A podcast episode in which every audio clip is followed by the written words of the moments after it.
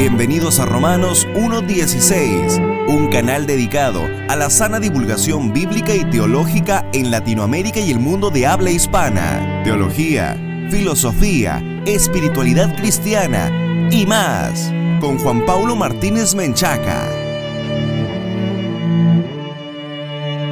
Bienvenidos estimados amigos y patrocinadores a un nuevo programa de el podcast de Romanos 1.16. Yo soy JP Martínez. Muchas gracias por estar en contacto con nosotros. Si esta es la primera vez que escuchas el podcast de Romanos 1.16, te queremos dar la bienvenida. Este es un programa pensado para ti que deseas aprender más de Dios y de su palabra. El podcast de Romanos 1.16 es posible gracias a los patrocinadores que están hombro con hombro con nosotros en esta tarea de divulgación bíblica y teológica para la gloria de Dios. Te queremos invitar a que te unas a nuestra gran comunidad en www.patreon.com diagonal J. Paulo Martínez. Vas a acceder a recursos exclusivos, pero además a la oportunidad de apoyar la sana divulgación bíblica y teológica en el mundo de habla hispana. Quiero enviar un especial saludo a mis compañeros del curso de bibliología en el Seminario Teológico de Dallas, les envío un fraternal saludo a la distancia. Que Dios los bendiga siempre. Pues hoy vamos a hablar de la confiabilidad de las escrituras y para ello vamos a revisar tres hechos indisputables que debemos reconocer. Dice la Sagrada Escritura en números 23, versículo 19, Dios no es un simple mortal para mentir y cambiar de parecer. ¿Acaso no cumple lo que promete ni lleva a cabo lo que dice? Así que, estimados amigos, Dios no engaña a nadie.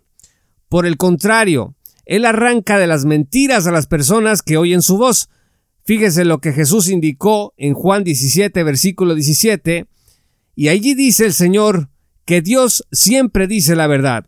Dice la Sagrada Escritura, santifícalos en tu verdad, tu palabra es la verdad.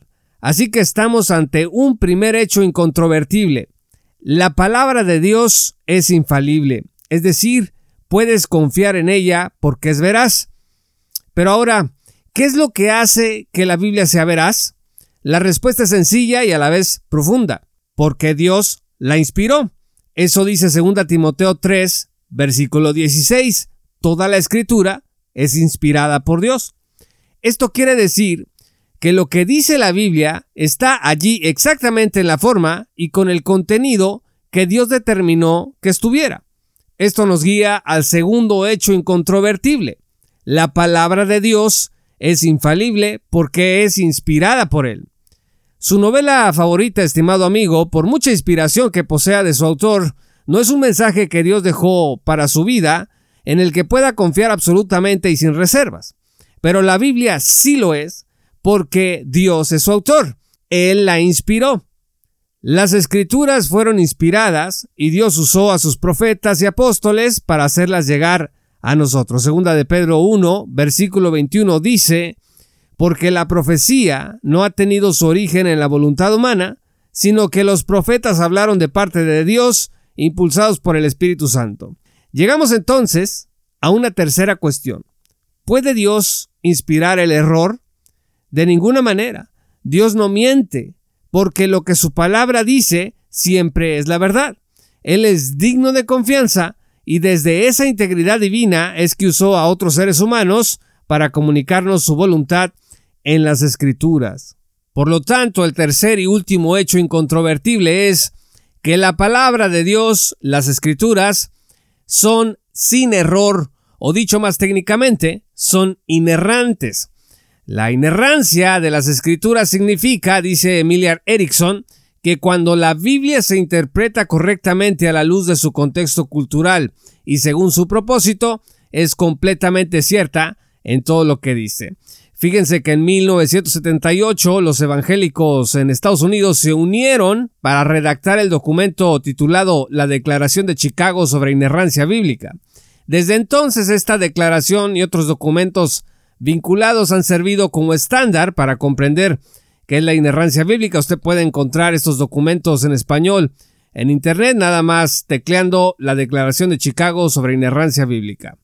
La inerrancia de las escrituras no es asunto de interpretación bíblica, hay que entender eso. Es una consecuencia lógica de la infalibilidad. Si Dios siempre habla la verdad, entonces nunca habla error ni promueve engaño. Por eso decimos que la Biblia carece de error, que es inerrante.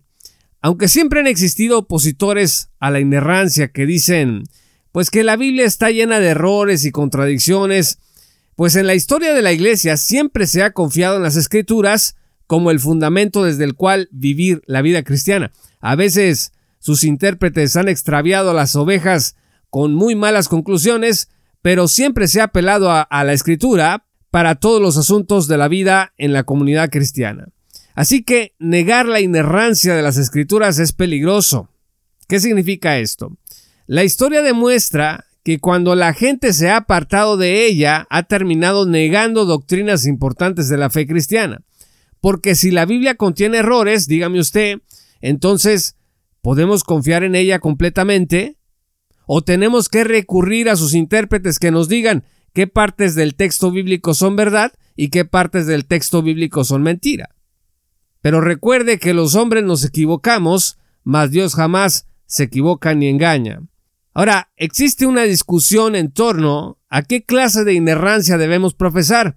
Si debemos de profesar una inerrancia absoluta, es decir, tratar la Biblia como si fuera un libro de ciencia e historia en los términos en que estas materias se entienden en la actualidad, o si se trata no de una inerrancia absoluta, sino de una inerrancia plena, es decir, la Biblia no es un libro de ciencia e historia, pero lo que dice relacionado a estas materias es la verdad. Otros hablan de la inerrancia de propósito, es decir, la Biblia no comunica datos precisos, sino que solo nos lleva a Cristo. Y hay otros más que dicen que la Biblia es tan imperfecta como el hombre y que por eso la Biblia es una mezcla de verdad y de error o que no debemos buscar en la Biblia cómo vivir en proposiciones doctrinales, que porque la Biblia no está hecha para eso, o simplemente que la inerrancia no es importante, y además que es hasta perjudicial para la vida cristiana y el trabajo del que la interpreta, que es como una camisa de fuerza que no te deja pensar, un prejuicio. Desde luego que estas últimas ideas en específico, pues no las podemos compartir. La inerrancia de las escrituras es una consecuencia lógica de la infalibilidad de la inspiración de las escrituras.